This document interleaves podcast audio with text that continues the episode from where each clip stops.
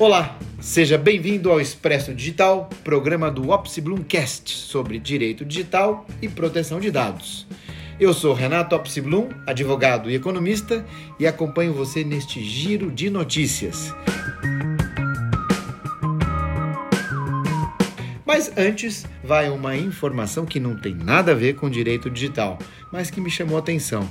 Foi o primeiro teste de um carro voador que aconteceu na semana passada, se não me engano, nos Estados Unidos, um carro normal, só que com asas, asas retráteis e também com os seus reatores naturalmente impulsionando para o ar.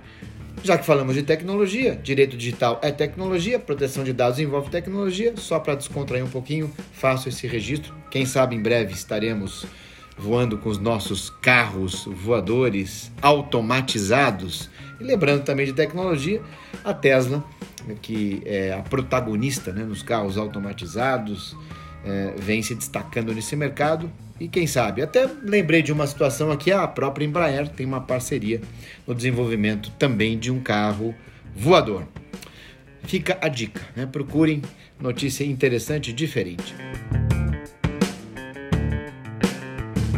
Mas voltando para o nosso Ops Bloomcast sobre direito digital e proteção de dados, eu não posso deixar de mencionar o ataque sofrido pelo Superior Tribunal de Justiça. Infelizmente, é cada vez mais comum ataque a instituições, a plataformas. É algo que decorre da própria evolução tecnológica. Quanto mais pessoas, quanto mais a sociedade utiliza sistemas, infelizmente teremos mais vulnerabilidades e mais situações ilícitas acontecendo. Infelizmente, aconteceu exatamente agora contra um tribunal que vem gerenciando e já voltou com as suas atividades. O ataque sofrido é um ataque do tipo ransomware, quando se aproveita de uma vulnerabilidade, uh, é a partir desse acesso indevido, desta invasão, o atacante costuma criptografar sistemas e exige uma vantagem devida, uma espécie de extorsão.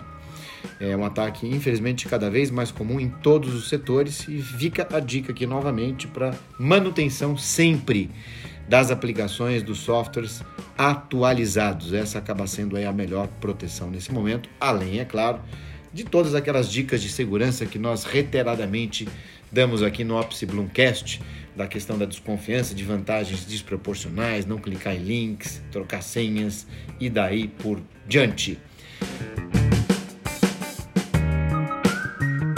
Próximo tema temos que falar aqui de uma nova atividade, a atividade prevista, um novo cargo pela Lei Geral de Proteção de Dados, atividade do encarregado, na Europa chamado DPO, seria o Data Protection Officer. Aqui no Brasil a gente brinca que o nome não é tão pomposo, mas o cargo é de extrema relevância.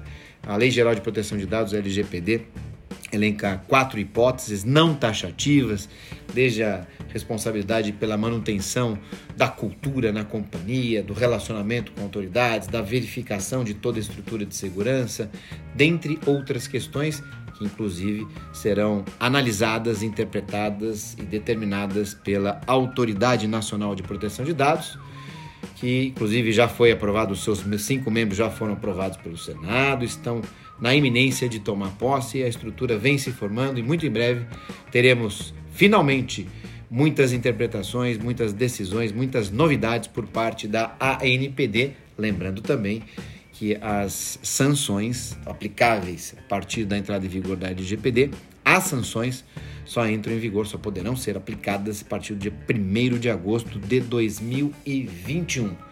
Mas falando do encarregado, o destaque vai para um registro, para uma notícia do IAPP, a International Association of Privacy Professionals, que é a maior entidade do mundo envolvendo profissionais da área de proteção de dados, não somente advogados. Aliás, fica a dica de associação. Todo ano eles fazem, infelizmente esse ano não tivemos em razão da pandemia, mas o maior evento do mundo lá em Washington, chamado Global Privacy Summit, que é fantástico e deixo aqui a minha saudação ao presidente Trevor Hughes, que inclusive fez intercâmbio aqui no Brasil, lá na cidade mineira de Três Corações. Quase que eu esqueço, ele adora o cafezinho brasileiro. Fica aqui o meu registro, o meu abraço para o Trevor Hughes. Mas nessa referência do estudo do IAPP, o IAPP diz que há uma expectativa aqui no Brasil para a nomeação de 50 mil encarregados. E ela considerou os aspectos como o tamanho da economia brasileira. Então fica a dica de oportunidade comercial, oportunidade de trabalho. E na opinião da associação, da IAPP, a Autoridade Nacional de Proteção de Dados deve restringir a obrigação de, nomea de nomeação desses DPOs, né, entre aspas, para companhias maiores, com mais de 250 empregados, eh, e para aquelas de tamanho, eh, de qualquer tamanho, desculpe, envolvidas no tratamento de dados em larga escala, como prevê, neste caso, a California Consumer Protection Act, a famosa ou famoso CCPA.